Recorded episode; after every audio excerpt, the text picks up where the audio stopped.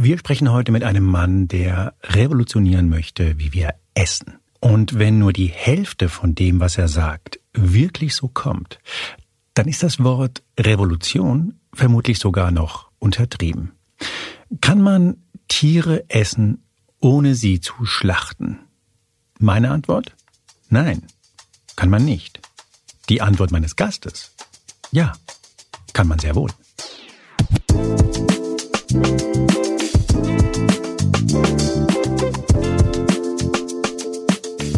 Hier ist Moreno Plus Eins, der Gesprächspodcast der Spiegel. Mein Name ist Juan Moreno und mein Gast heute heißt Sebastian Rakers.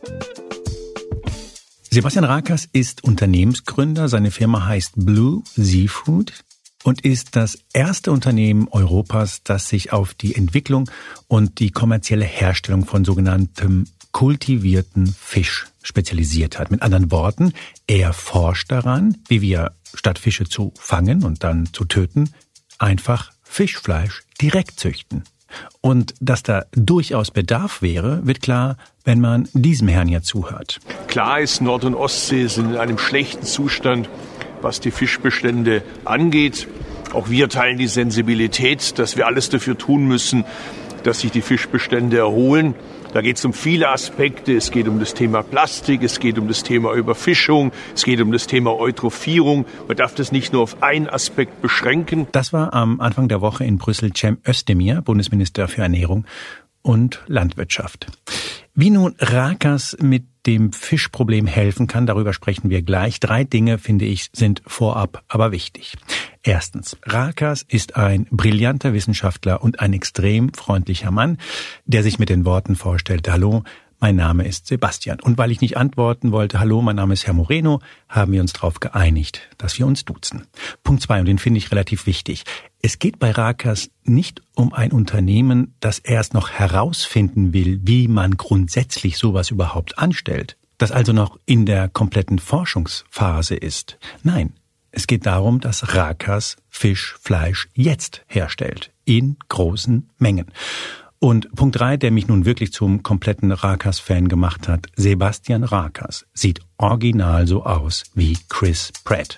Ja, der Hollywood-Star. Wenn ein Mann also die Weltmeere retten kann, dann einer, der so aussieht wie er. Das hörst du nicht zum ersten Mal, oder?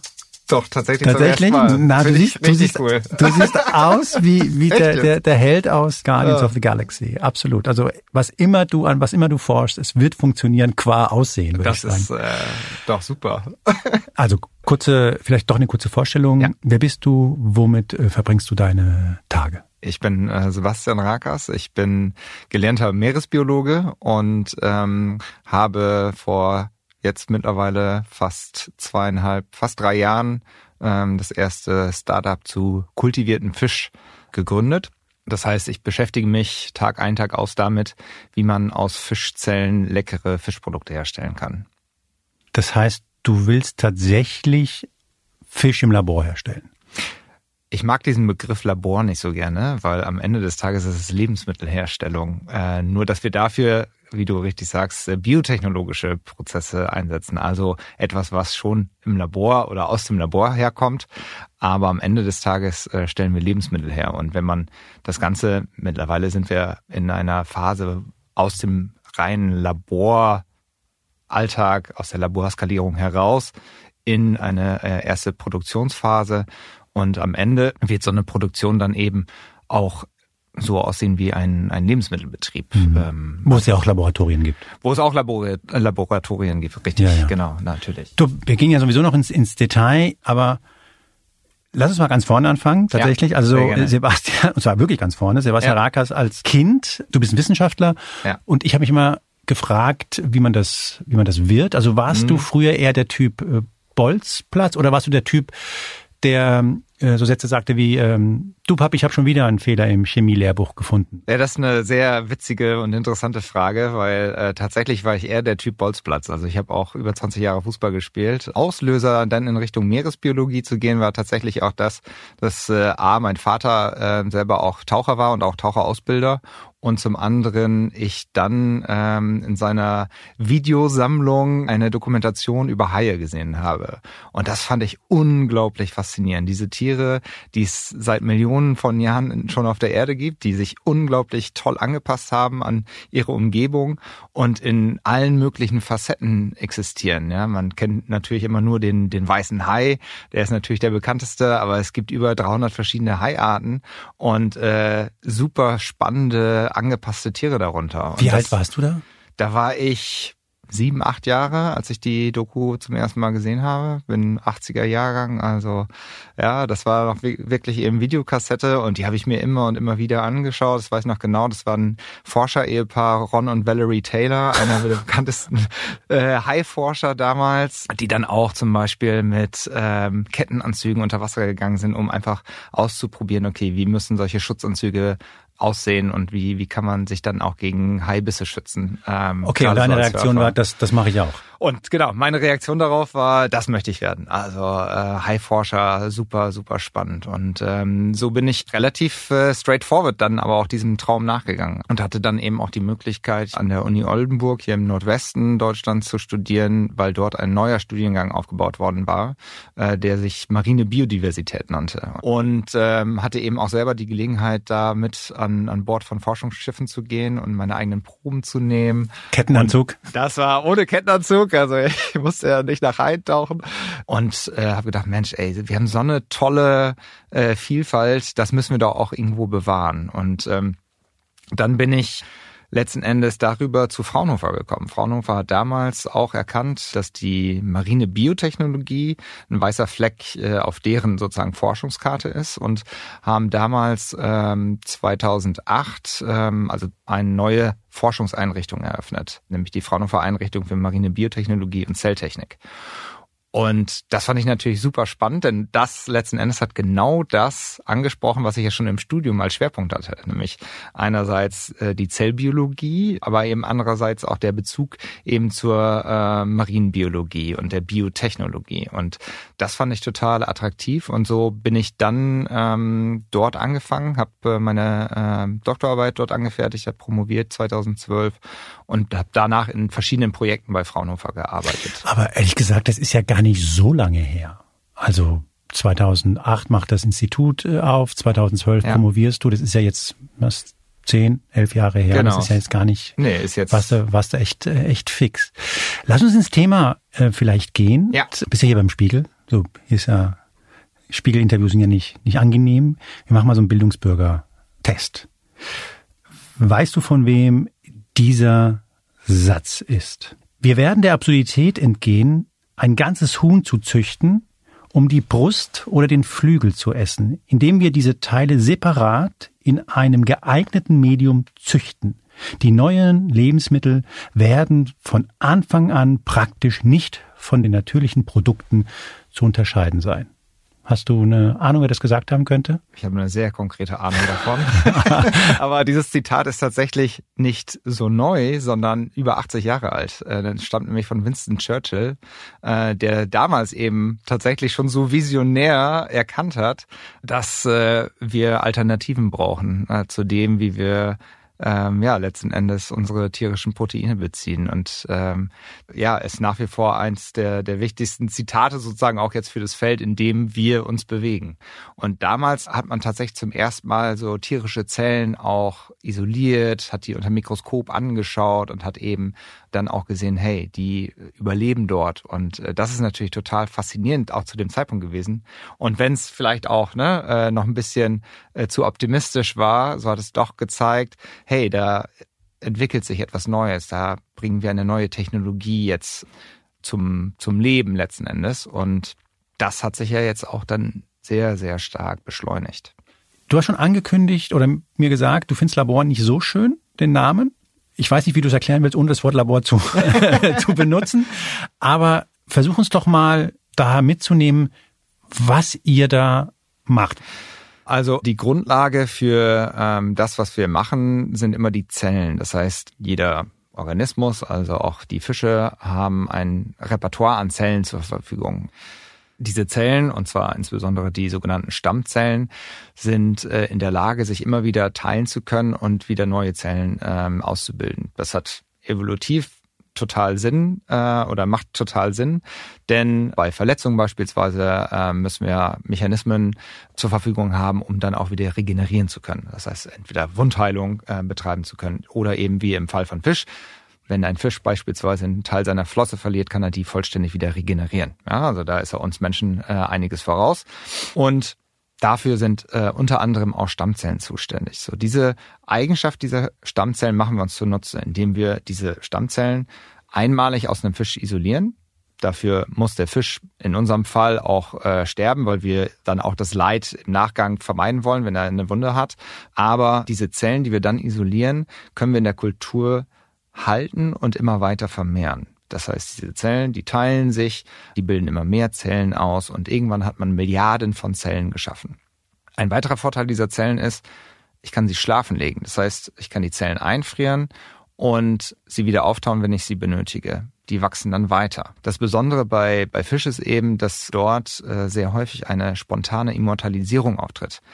Normalerweise haben auch eine Zellen spontane Unsterblichkeit. eine Aha. spontane Unsterblichkeit. Das heißt, normalerweise ist es so, dass auch Zellen eine bestimmte Anzahl Häufigkeiten haben, in denen sie sich teilen, aber sie altern auch dann und irgendwann setzt dann der äh, sogenannte Zelltod ein, die Apoptose und dann sterben diese Zellen ab. Das heißt, es gibt bestimmte Zellen, die werden einfach unsterblich. Genau, und die werden unsterblich und können sich dann in der äh, Zellkultur, also ähm, im Labor, in der Laborumgebung, immer weiter teilen. Und genau nach diesen Zellen suchen wir. Ja, also das ist ein Selektionsprozess, den wir durchgeführt haben, jetzt auch über die letzten Jahre, um diese Zellen zu identifizieren und dann solche sogenannten Zelllinien zu kreieren. Ja, also ähm, das unterscheidet eine Zelllinie von einer Primärkultur, indem ich dann die Zellen immer weiter kultivieren kann und in unserem Fall quasi für immer weiter kultivieren kann. Das heißt, es sind Zellen, die sich nicht nur teilen, was Zellen normalerweise tun, sondern die auch noch die Fähigkeit haben, das auf unbestimmte Zeit zu machen. Genau. Das ist gewissermaßen die Suche, die ihr da Genau, das ist die vorgenommen Suche, habt. die wir vorgenommen haben und ähm, die ich so auch in meiner Zeit schon beim, beim Fraunhofer intensiv gemacht habe. Ich habe sehr viele Zelllinien ähm, überhaupt etabliert, an, an vielen Linien dann auch in bestimmten Projekten auch weiter geforscht, also sie näher beschrieben beispielsweise. Was sind das für Fische zum Beispiel, damit ich eine Vorstellung bekomme? Ähm, ja, wir haben ja ähm, dadurch, dass wir angewandte Forschung machen, auch immer sehr viel in Richtung Industrie geforscht. Das heißt, äh, wir haben uns schon immer mit Fischen beschäftigt, die eine Relevanz haben für die Aquakultur. Also beispielsweise Lachs oder auch Forelle, das war auch äh, Karpfen beispielsweise. Und ähm, ja, letzten Endes für mich unglaublich faszinierend, dieses Thema. Und ich habe mich da eben seit meiner Doktorarbeit ähm, mit befasst. Und dann entwickelte sich das, und das muss man leider wieder sagen, außerhalb Europas insbesondere, so ähm, Mitte der Zehnerjahre, also 2016, 2017 kamen so die ersten Startups wieder in den USA und in Israel hoch. Äh, Fleisch oder Fisch? Im Bereich Fleisch. Ja. Also Fleisch kam zuerst tatsächlich. Ähm, Firma Memphis Meats, heu heißen heute Upside Foods, ähm, wurde damals gegründet. Und 2017 kamen dann die ersten Fisch-Startups. Ähm, das war auch wieder in den USA, Firma Findus Foods und äh, Firma Blue Nalu. Und das war für mich zweierlei Trigger. Das eine, ja, guck mal, äh, die haben auch diese Idee. Und Richtiger es, es Weg, Geht, richtiger ja. Weg. Und Warum bin ich da Warum machen wir das hier nicht? Ja, warum überlassen wir das äh, ähm, wieder den mutigen Amerikanern, die einfach mal machen und einfach mal ausprobieren? Und ähm, so habe ich mich dann auch entschlossen, auf die Suche zu gehen, weil ich gesagt habe, okay, ich bin jetzt der Wissenschaftler. Ich habe natürlich auch in der Arbeit bei Fraunhofer gelernt, mit der Industrie und zusammen für die Industrie zu arbeiten. Aber was es dann bedeutet, ein Unternehmen zu gründen, ein Unternehmen zu leiten, ist einfach nochmal eine ganz andere Nummer. Und da habe ich auch gesagt, ich bin ein Teamplayer, ich ähm, möchte das nicht alles alleine machen, sondern suche mir da kompetente Unterstützung. Und interessanterweise war mein Mitgründer Simon, äh, Simon Farbig, der aus dem E-Commerce-Bereich äh, kam, gerade äh, zur selben Zeit auf der Suche nach einem Wissenschaftler, äh, weil er auch gesagt hat, er möchte etwas mehr Impact generieren und nicht nur Business for Profit. Unnötige Apps kreieren. Äh, genau, und so sind wir äh, dann letzten Endes zusammengekommen. Das war dann äh, 2019 und da haben, haben wir beide, es hat sofort Klick gemacht bei uns beiden, wo wir gesagt haben, ja, Absolut, das ist, ist genau das. Und was mich ähm, total ja. überrascht ist, also ich habe diese Revolution als als Journalist und als Beobachter so ein bisschen ähm, mitbekommen, als dann auch dieses Clean Meat, dieses Buch von Shapiro äh, rauskam, ja. das ja einen ziemlich äh, ziemlichen Eindruck gemacht hat. Da ging es um die Zukunft äh, auch der Landwirtschaft. 26 Prozent der Erdoberfläche ist landwirtschaftliche Fläche. Ein Großteil davon wird für die äh, Futterherstellung gebraucht.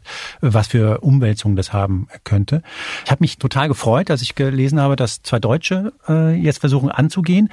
Aber ich bin von, von eurem Tempo so überrascht, weil ich habe ja in der Anmoderation gesagt, das ist halt nicht hier so ein Gespräch wie in fünf Jahren haben wir den Durchbruch, sondern du baust gerade Produktionskapazitäten auf. Das heißt, ja. Äh, du bist, und das hast du ja schon erwähnt, aus dem Labor ja gewissermaßen schon raus und versuchst das Ganze zu skalieren und groß ja. zu machen. Also äh, ehrlicherweise Welten. hätte ich 2019 niemals gedacht, dass wir da stehen, wo wir jetzt stehen. Das war schon ein absoluter Glücksfall, muss ich sagen, wie es äh, bei uns in der Entwicklung auch gelaufen ist. Also von wirklich Gründung der Firma äh, mit dann die gute Unterstützung auch von Fraunhofer Seite und ähm, dann hingehen zur ersten Finanzierungsrunde mit der Idee rauskommen natürlich, ne, wo es auch einfach noch die Idee ist sozusagen und den Investoren erstmal vorgestellt wird, hey, das haben wir vor, so und so sind wir aufgestellt. Ich denke, wir haben dann natürlich davon profitiert, dass ich mein äh, Know-how mitnehmen konnte, dass ich wertvolle Zelllinien mitnehmen konnte, ähm, die uns als Basis für die Entwicklung dienen und ähm, deswegen auch so ähm, beschleunigen konnten. Und zum anderen aber auch, weil wir gerade in unserer Entwicklung immer darauf fokussieren, es nicht zu kompliziert werden zu lassen. Also wo oh. können wir, ja, was meine ich damit? Also insbesondere in der Entwicklung. Ähm, denn äh, ganz viele neue Entwicklungen erfordern eben auch ganz neue Systeme, ganz neues Denken, wie man äh, beispielsweise Zellen züchten kann. Und wir haben gesagt, okay, wir müssen es möglichst so einfach halten wie möglich. Und wie kriegen wir das hin? Indem wir Systeme nutzen, die es schon gibt, die schon erprobt sind. Ähm, denn ich glaube, das ist ganz häufig natürlich der Fall, wo man eine tolle Idee hat und denkt, ja, das so kann es laufen. Und dann testet man das System und stellt fest, ah, äh, hier muss ich nachbessern, da muss ich nachbessern. Das kostet natürlich enorm viel Zeit. Und da haben wir schon immer sehr darauf geachtet, dass wir Systeme nutzen, die es am Markt schon gibt und die wir natürlich auch hier und da ein bisschen modifizieren müssen, aber wo wir in erster Linie die Zellen auf die Systeme anpassen und nicht andersrum. Die Arbeit besteht darin, die Zellen überhaupt erstmal in so eine Umgebung zu bringen, dass sie sich nach wie vor wohlfühlen. Denn diese Zellen sind normalerweise brauchen die immer eine Oberfläche. Man nennt sie adherent wachsend. Gerade also Muskelzellen benötigen das und der sind es dann Sehnen oder sowas, an denen sie dann Ja, wachsen? genau. Also das ist äh, das ist letzten Endes das, was äh, was am Ende dann herauskommt. Ja, aber wie kriege ich die Zellen dann dahin, genau so eine Sehne erstmal auszubilden? Mhm. Und davor noch noch ein Schritt weiter davor ist überhaupt, wie kann ich denn überhaupt genug Zellmasse produzieren? Und dass es dann nämlich auch möglichst kosteneffizient ist. Das heißt, unser Fokus lag darauf, die Zellen in Suspension zu bekommen, ja, um sie in großen Fermentern, das kann man sich wie ein großer Rührkessel vorstellen, das kennt man eben auch aus anderen biotechnologischen Prozessen wie der Käse- oder Bierherstellung. Große Fermenter, große Rührkessel, in denen die Zellen dann in einer Flüssigkeit wachsen. Und die Zellen dahin zu bekommen, dass sie die Eigenschaften mitnehmen, die sie vorher in, in diesem 2D-Wachstum schon haben, also wenn sie auf einer Oberfläche wachsen, das mit zu transferieren in diese 3D-Umgebung, das war der, der erste große Schlüssel, den wir dann auch knacken konnten, indem wir die, die Zellen als äh, kleine Spheroide, quasi wachsen die Zellen jetzt an sich selber haftend in dieser Suspensionsumgebung. So viel zum Thema, es ist trivial, aber ja, rede äh, bitte genau, weiter. Okay. Ja. Und ähm, da, das war die eine Herausforderung. Die andere Herausforderung ist dann, und da, daran arbeiten wir jetzt auch gerade, äh, die weitere Skalierung. Denn mit jeder Größenordnung äh, äh höher sozusagen, ja, jeder Potenz, die es dann steigert, kommen natürlich andere, vor allen Dingen physikalische Parameter äh, zum Tragen, wie Scherkräfte, die einen Einfluss haben auf, auf das Zellwachstum. Und ähm, daran zu arbeiten, dass die Zellen da robust genug sind, dieses auszuhalten und trotzdem sich wohlzufühlen und dann weiter wachsen zu wollen. Das war ein Punkt. Und der andere Punkt ist der, vor allen Dingen kostentechnisch, wie kriegen wir es dann auch kostengünstig produziert. Und die Zellen wachsen in einem, einem Nährmedium, hatte ich gesagt, in so einer Flüssigkeit. Ähm, letzten Endes ist es wie ein Zuckerwasser, ja, weil Glucose ist ein Hauptbestandteil, aber eben halt auch alle weitere Nährstoffe, die, die eine Zelle braucht. Also von Vitaminen, Mineralien und so weiter. Oder aber auch Wachstumsfaktoren, um dann eben wachsen zu können, um die Signale zu bekommen, hey, ich muss weiter wachsen. Und dieses so herzustellen, dass es äh, kostengünstig ist, äh, ist ein weiterer sehr wichtiger Punkt jetzt auf unserer weiteren ähm, Entwicklungsreise. Okay, also ihr versucht gewissermaßen das Futter, das die Zellen bekommen, jetzt zu optimieren. Anders als das äh, Futter, das früher die Fische bekommen ja, sollten, genau. seid ihr jetzt an dem Punkt, wo ihr das Futter für die, für die Zellen Genau, und das können könnt. wir eben sehr sehr genau einstellen oder das ist unser Ziel, das sehr genau einstellen zu können. Also wirklich jede Komponente genau zu verstehen und zu wissen, das geht rein, das braucht die Zelle zum optimalen Wachsen und das geht raus, weil natürlich produziert die Zelle auch wiederum Abfall und es darf nicht zu viel werden, weil die Dosis macht das Gift. Am Ende, wenn wir zu viel Abfallprodukte haben, das ist in der ersten Linie äh, sind das Ammonium und Laktat, die die Zellen produzieren, dann ist das schädlich für die Zellen. Und da die gute Balance zu finden, dass man ein optimiertes Futtermittel hat, ja, also möglichst wenig Stoffe, die reingehen müssen, äh, damit die Zellen nicht so viel Abfall produzieren, aber möglichst genau das, was die Zellen brauchen, um schnell und äh, effizient äh, zu wachsen. Das ist genau das, was wir rausfinden Du hast wollen. gerade ein Wort genannt, das ich total äh, interessant finde in dem Zusammenhang, nämlich schnell. Also gib uns doch mal ein Gefühl dafür, wie ja. schnell ist man denn bei, weiß ich nicht, 100 Gramm? Ja, also Unsere Zellen verdoppeln sich alle 40 Stunden. Ah, ich wäre bei ähm, Corona. Wir sind wieder ja, bei der Exponentialrechnung. Also, Sehr gut. So, das heißt, äh, es kommt natürlich immer darauf an, welche Menge an Zellen ich zur Verfügung habe. Und diese verdoppelt sich dann eben alle, also alle 40 Stunden in dem Fall. Und das kann man sich vorstellen, das ist eben der Vorteil, wenn man immortale Zellen hat. Das heißt, diese Verdopplung findet kontinuierlich statt. Und wenn man erstmal dieses hohe Level erreicht hat, dann kann man wirklich tonnenweise produzieren, wenn man genügend Volumen sozusagen erreicht hat. So, momentan ist es aber so, dass wir natürlich noch eher im, im Gramm bis äh, wenigen Kilogramm Bereich unterwegs sind, weil ich hätte gesagt, man muss Milliarden von Zellen äh, ähm, produzieren, damit man überhaupt äh, wenige Gramm an, an Biomasse zur Verfügung hat. Und das ist äh, genau das. Wie kriegt man das Ganze beschleunigt? Also kann man diese Verdopplungszeiten noch stärker verkürzen. Bei Fisch ist es einfach auch temperaturbedingt, dass die Zellen langsamer wachsen. Also 40 Stunden ist langsam im Vergleich zum Beispiel zu Mauszellen, die teilweise Verdopplungszeiten von 15 Stunden haben. Und Bakterien zum Beispiel teilen sich noch viel, viel schneller. Ja? Aber da also zu versuchen, diese Verdopplungszeiten zu verkürzen. Da gibt's auch bestimmte Grenzen, aber da wäre so ein Ziel, ähm, äh, auf in den 30er Stunden äh, zu kommen. Und das andere Ziel ist dann, dass die Zellen in sehr hohen Dichten wachsen können. Da ist die Herausforderung, wie kann ich es hinbekommen, dass die Zellen genügend mit Nährstoffen versorgt werden.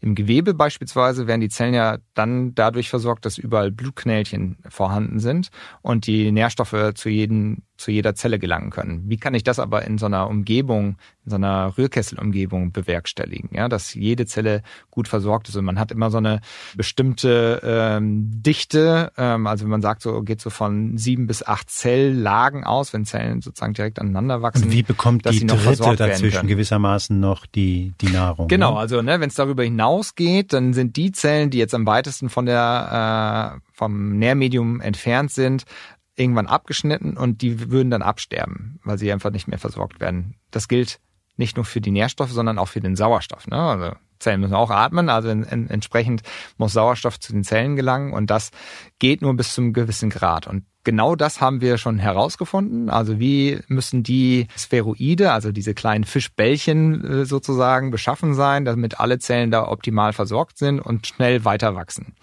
Und das haben wir eben schon äh, zeigen können. Deswegen waren wir da schon sehr schnell unterwegs. Lass uns einfach ähm, jetzt in die Gegenwart springen. Mhm. Also wir sitzen zwar hier im, im Studio beim Spiegel, aber theoretisch hätte ich mich auch bei dir treffen können und ich hätte was essen können. Also genau, wir machen regelmäßige ähm, Produktentwicklung und Produkttests. Wir Was gibt es denn dazu essen? Wir dürfen aber äh, ah. keine öffentlichen ah. Verkostungen machen. Das hat den Hintergrund, dass das ein Novel Food ist, ähm, was erst eine Zulassung erfordert. Also für unsere Produktentwicklung. Wir dürfen das selber natürlich verkosten und das machen wir auch. Das müssen wir auch, um unsere Produktentwicklung voranzutreiben. Aber solche Produkte, damit du das dann beispielsweise essen äh, kannst, müssen erst zugelassen werden. Okay.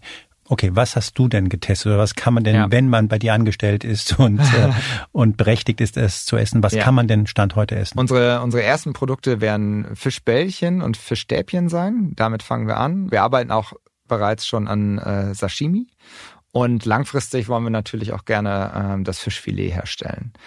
Da sind aber unterschiedliche Herausforderungen mit verbunden. Lass uns der Reihe nachgehen. Ja. Du hast angedeutet, dass ihr jetzt erstmal in einem allerersten Schritt Fischbällchen und äh, Fischstäbchen macht und die werden hybrid sein. Was meinst du damit? Genau, mit Hybrid meine ich, dass es äh, eine Mischung ist aus unseren Fischzellen, also dem Fischprotein und pflanzlichen Proteinen äh, und pflanzlichen Ölen, die wir den Produkten zusetzen. Fischbällchen sind, wenn man die heute kauft, im kann man zum Beispiel auch im Asia-Shop kaufen, äh, sind Stand heute auch schon Hybridprodukte. Ja? Also da habe ich eine Vermischung letzten Endes von der Fischmasse mit pflanzlichen äh, Proteinen zu diesen Bällchen. Und das ist für uns attraktiv, weil natürlich wir so eine relativ einfache Struktur haben ähm, und letzten Endes die Produkte mit schon heute existierenden lebensmitteltechnologischen Verfahren herstellen können. Das heißt, Stand heute gibt es äh, bald, also habt ihr intern schon Fischbällchen, die im Grunde so aussehen wie die, die man im Asialaden kaufen könnte. Ja.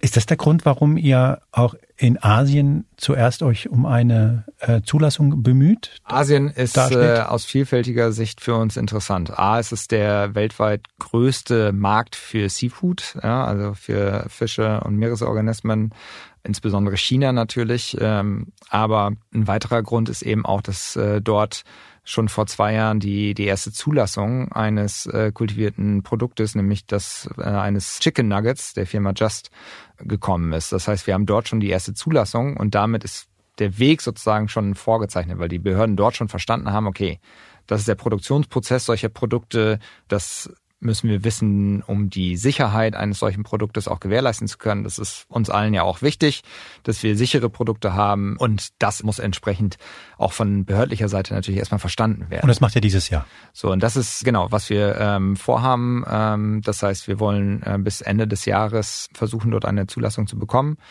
Und ich nehme an, ihr wollt nicht in Asien bleiben, obwohl der Markt da sehr interessant ist, sondern ihr wollt irgendwann auch damit nach Europa und in die USA, nehme ich Ja, an. definitiv. Also wir sind äh, ein europäisches Unternehmen. Äh, für uns ist Europa unser Home Turf und dementsprechend wollen wir natürlich gerne nach Europa und wollen die Produkte auch hier zugelassen bekommen, damit äh, die Leute dann auch erfahren, wie solche Produkte schmecken. Und darum geht's uns ja auch, den Leuten zu zeigen, hey, das sind äh, tolle Produkte, die gut schmecken. So, es hat aber noch kein Unternehmen in Europa eine Zulassung beantragt. Das hängt auch damit zusammen, dass anders als in Singapur oder auch in den USA der Prozess so ist, dass das Unternehmen alle Daten vorab schon liefern muss. Was natürlich für ein Start-up unglaublich schwierig ist. Ähm, A, entwicklungsmäßig, aber auch kostenmäßig. Ja? Also alle Daten da schon zur Verfügung zu haben, ist einfach ein äh, riesengroßes Risiko auch. Das heißt, wir reden in Europa 2024, 2025? Man kann, äh, ähm, also grundsätzlich äh, wird von einer Zeitschiene von zwei bis drei Jahren äh, gesprochen, wenn man äh, ne, von der Zulassung oder von der von Beantragung bis zur finalen Zulassung spricht. Okay. Ja. Zwei Aspekte, äh, die, glaube ich, total wichtig sind für alle, die gerade zuhören. Den einen hast du schon angesprochen, das ist der Geschmack. Meine Frau ist die Gastrokritikerin der Berliner Zeitung. Und der habe ich natürlich erzählt, was ich heute mache. Und sie meinte, also bei, bei Fischstäbchen, gerade wenn man sich die anschaut, die man so in Kantinen bekommt, schmeckt eigentlich nur nach Panade. Äh, sagt sie persönlich, äh, sieht sie gar kein Problem. Also wo man jetzt die Panade dran patscht, ist ja offenbar egal. Sie ist da wirklich ein bisschen eigen, auch ehrlicherweise, äh, weil ich mag Fischstäbchen. Aber gerade bei anspruchsvollerem Fischfleisch, sagt sie, das findet sie wahnsinnig schwierig, weil es tatsächlich, gerade wenn man so nach Japan geht, da gibt's ja dann Feinheiten, dann gibt's ja fast sowas wie ein Terroir, also wo kommt der Fisch her und dann wird ganz, ganz ins Feine, wird dann geguckt, wo wurde der gefangen, wie wurde er gefangen, vor allem wie wurde er geschnitten. Also das wird ja dann wirklich sehr, sehr fein. Und ich habe dich aber gehört, du hast gesagt, ähm, nee, nee, also wir wollen auch am Ende Fischfilet haben. Ja. Wie ist der Geschmack heute und bis wohin glaubst du, ist es realistisch, dass sich das Ganze entwickeln kann? Ja, also das sind sehr wichtige Punkte, weil ich glaube, ähm, Geschmack ist das A und O. Wenn es dem auch dem Konsumenten nicht schmeckt, ja, dann kommt er nicht wieder und dann hat man als Unternehmen ein Problem. Von daher ist uns das total wichtig, dass die Produkte richtig gut schmecken und das tun sie schon jetzt. Also die Fischbällchen habe ich ja nun mehrfach verkosten dürfen und die sind wirklich klasse. Und das ist auch was, ähm, ne, wo ich auch sage, mir schmecken auch jetzt Fischstäbchen äh, oder auch Fischbällchen und meine Kinder lieben das auch. Aber ähm, auch da gebe ich deiner Frau recht. Das ist natürlich ein Produkt, was etwas einfacher ist, auch weil die Anspruchshaltung der Konsumenten nicht Klar. so hoch ist. So. Und das war für uns auch ein, ein ganz wichtiger Aspekt zu sagen, okay, wir starten mit solchen Produkten als andere Firmen, die von vornherein gesagt haben, nee, wir möchten das Fischfilet herstellen. Das sehe ich nämlich auch, dass das tatsächlich noch ein bisschen Zeit braucht, bis man so weit ist, dass man damit dann auch raus an die Verbraucher gehen kann. Denn um genau diese Aspekte es muss dann genau den, den besonderen Geschmack haben, die richtige Textur, das muss im, im Mund richtig fein zergehen. Das ist eine sehr große Herausforderung, denen man begegnen kann und woran wir auch sehr intensiv arbeiten. Siehst du einen grundsätzlichen Grund, warum das nicht möglich sein sollte? Nein. Ich sehe keinen Grund, warum es nicht möglich sein sollte. Ähm, es ist aus meiner Sicht nur eine Frage der Zeit. Nicht ob. Nicht ob. Genau. Denn wir können auch heute schon kleinste Formen von Fischfilet herstellen. Ja? Also es ist machbar ist es, aber die Frage ist, kriegen wir das so kosteneffizient in einen industriellen Prozess umgesetzt und ist am Ende des Tages das Produkt, was herauskommt, dann auch so, wie wir das erwarten und wie der Konsument das erwartet. Das sehe ich eher als die Herausforderung an, aber nicht, ob es grundsätzlich machbar ist. Du hast einen Punkt äh, angesprochen, zwar mehrmals schon, da geht es um die Kosten. Mhm. Ähm, sind eure Fischstäbchen heute noch ein bisschen teurer als die im Asialaden? Ja. Warum? Definitiv. Ähm, weil die ähm, Produktion der Zellen nach wie vor noch teuer ist. Das hängt auch damit zusammen, dass das Nährmedium, ne, wo wir vorhin drüber gesprochen hatten, also damit, wo wir, wir die Zellen füttern, noch sehr teuer ist. Und einen großen Kostenblock im Medium machen beispielsweise die Wachstumsfaktoren aus. Also 90 Prozent der Medienkosten werden durch die Wachstumsfaktoren verursacht. Da die nur in sehr Kleinstmengen anfallen und die Herstellung solcher Wachstumsfaktoren ist sehr teuer. Daran arbeiten wir, dass wir nach Alternativen suchen, solche Wachstumsfaktoren günstiger herzustellen und auch an der Konzentration, also das, was die Zellen letzten Endes brauchen, und da haben wir auch drüber gesprochen, äh, so weit runter zu leveln, dass hier die Kosten auch äh, signifikant gedrückt werden können. Und das haben wir schon geschafft. Wir sind schon 75 Prozent günstiger als zum zu Beginn unserer Reise, aber da ist noch einiges möglich, denn äh, momentan liegen wir natürlich auch noch um das hundertfache höher als sozusagen ein Fischstäbchen, was man heute im, im Supermarktregal kaufen kann. Also es Stand heute ungefähr 100 mal so teuer. Ja. ja. Weil Du hast vorhin gesagt, das A und O sei der Geschmack. Ich habe diese Debatten ständig mit meiner Frau. Ich glaube, das A und O gerade in Deutschland ist der Preis. Und das gilt, glaube ich, nicht nur für Fisch, sondern es gilt auch für Fleisch.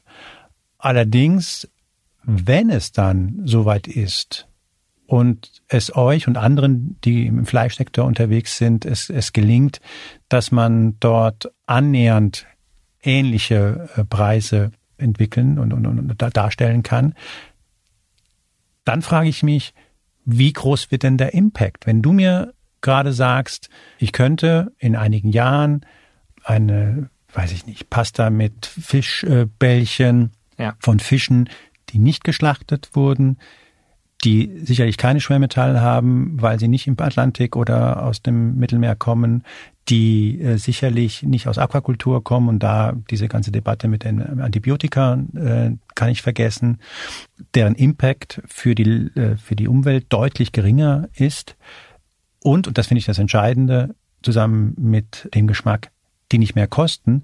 Also und das ist eben auch unsere Vision, ist, dass kultivierter Fisch das neue Normal wird. Ja, also dass nicht mehr für meine Kinder in, in 10, 15 äh, Jahren nicht mehr die äh, Frage danach steht, jetzt welches Fischprodukt, sondern ähm, dass es normal ist, dass Fisch aus kultiviertem Fisch hergestellt wird, sozusagen industriell.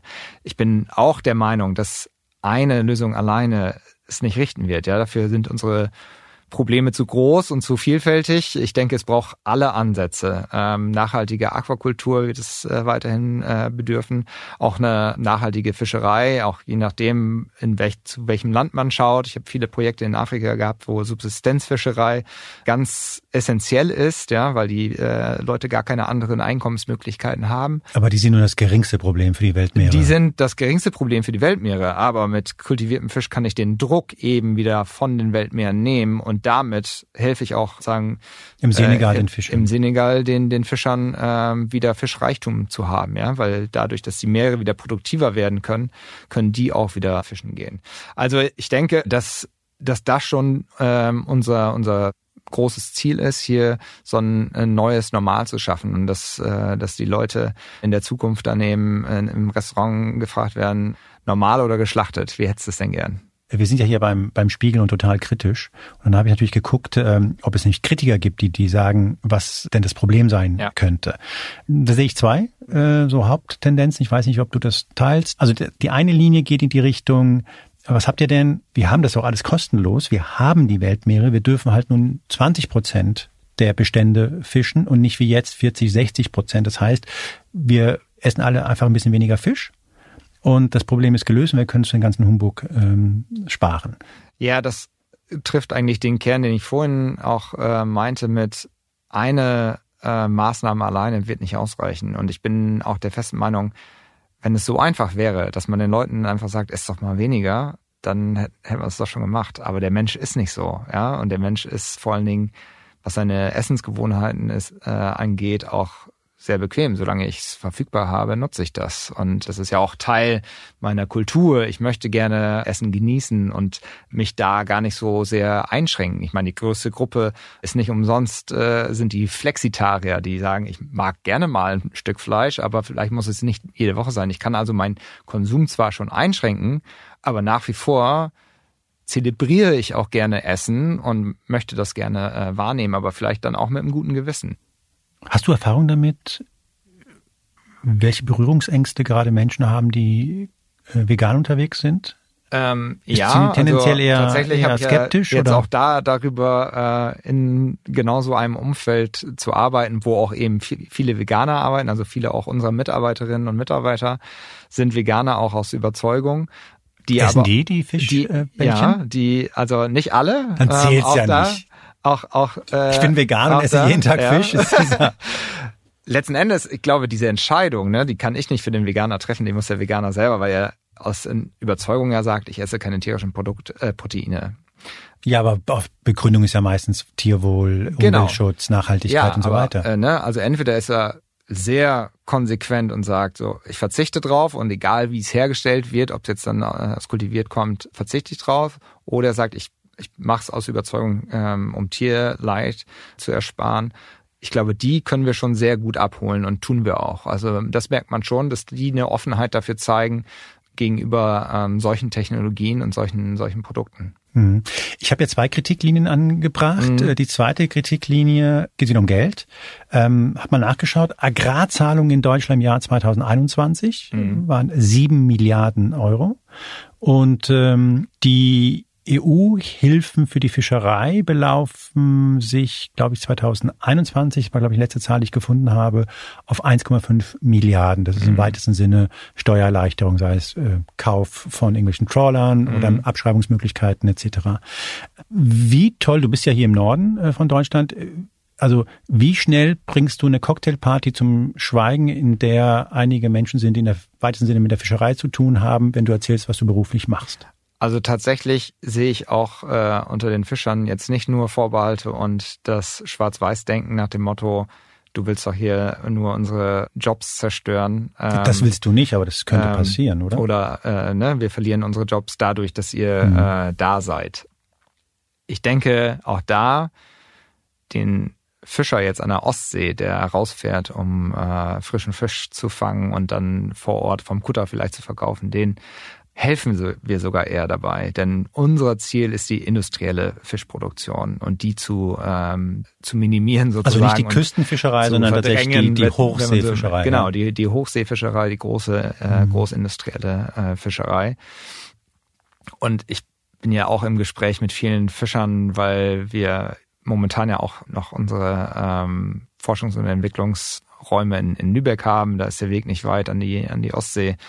Und was ich dort höre, ist, sie bangen ja nach wie vor einfach um ihre Existenz und die, die weitere Zukunft, ohne dass wir jetzt schon mit Produkten überhaupt am Markt wären.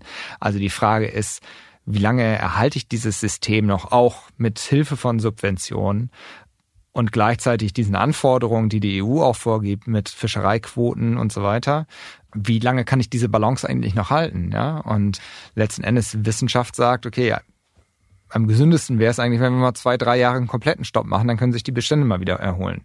Das kann man aber keinem Fischer verkaufen. Dann kann er sagen, ja gut, dann ist jetzt vorbei. Hey, ja? Sage ich meinem Sohn, so. er soll drei Jahre fasten. So, genau. Und ähm, aus diesem Grunde sehe ich da jetzt auch nicht nur Vorbehalte, sondern auch durchaus ähm, ja die die Möglichkeit ähm, mithilfe unserer Technologie den Druck wieder von der Fischerei auch runterzunehmen und dadurch den Fischern unmittelbar auch wieder zu helfen, also zumindest den kleinen.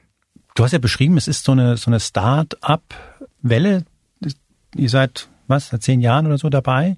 Was ist das für eine Industrie? Also was ist, was, was passiert denn da gerade? Ich habe so den Eindruck, da, da kommt gerade richtig viel Interesse und, und, und man hat so das Gefühl, da, da passiert jetzt eine Menge in dieser, in dieser Welt. Beschreib mal.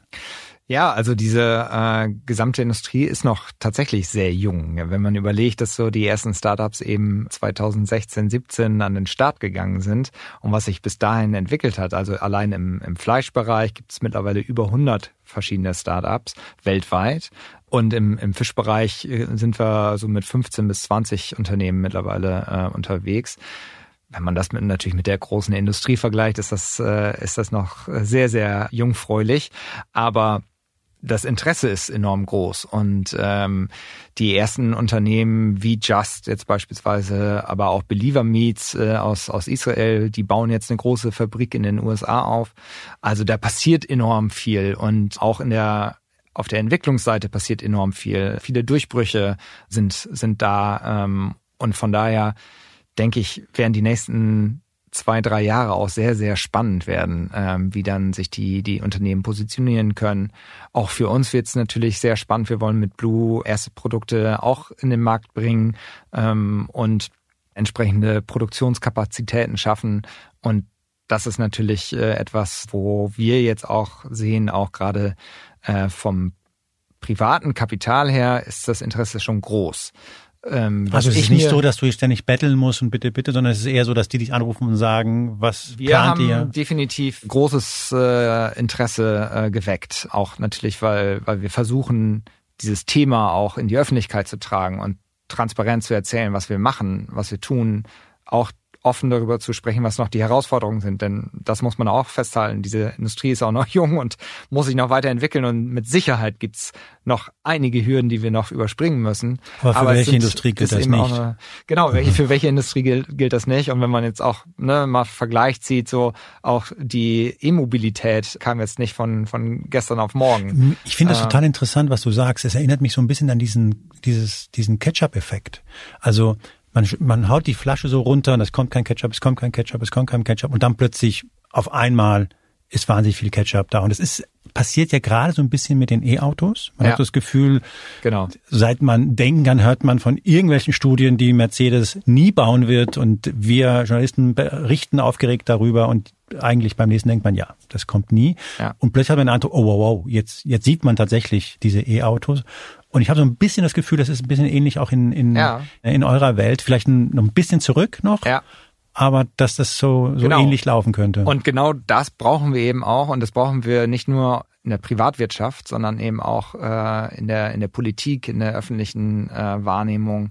Das, wenn man da auch den Vergleich zieht, die Mobilitätswende. Jetzt brauchen wir im Prinzip auch eine Proteinwende. Wir müssen darüber nachdenken, wie können wir denn künftig uns äh, ernähren und welche vielfältigen Möglichkeiten dazu haben wir. Und die haben wir. Und äh, ich glaube, das muss jetzt auch stärker in der Politik ankommen. Und das würde ich mir eben auch wünschen, dass es gerade auch in Deutschland da nochmal stärker äh, in den Fokus äh, rückt. Also wie sieht denn, sagen wir mal, in 20 Jahren, ohne jetzt total durchdrehen zu wollen, realistischerweise die Lebensmittelindustrie und ehrlich gesagt auch die Agrarindustrie und die Fischereiwirtschaft in Deutschland aus? Ist die noch wiederzuerkennen? Aus meiner Sicht wird sie sehr verändert sein. Ich denke, wir werden viele neue Formen haben der Herstellung, also was wir jetzt ja auch schon sehen, viele pflanzenbasierte Produkte. Die besser die, werden? Die besser, die auch immer besser werden, aber eben auch dann kultivierte Produkte.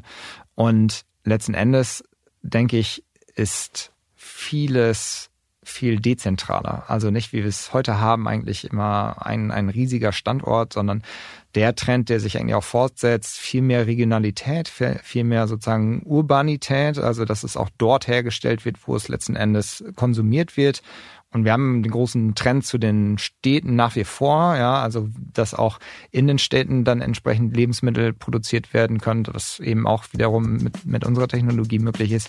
Ich denke, das werden wir verstärkt sehen.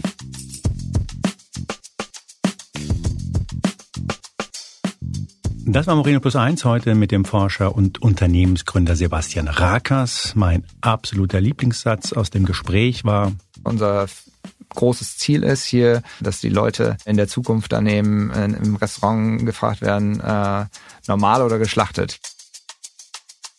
Mir bleibt an dieser Stelle nur noch mich zu bedanken, und zwar bei meinen Kollegen Julia Parker, Marc Glücks und Janis Schakarian und außerdem Vielen Dank auch fürs Zuhören. Wenn Sie sich sagen, wenn ihr euch sagt, ach, dieser Moreno, der könnte doch mal mit dem oder mit der sprechen, dann einfach eine E-Mail schreiben. Moreno plus eins at spiegel.de.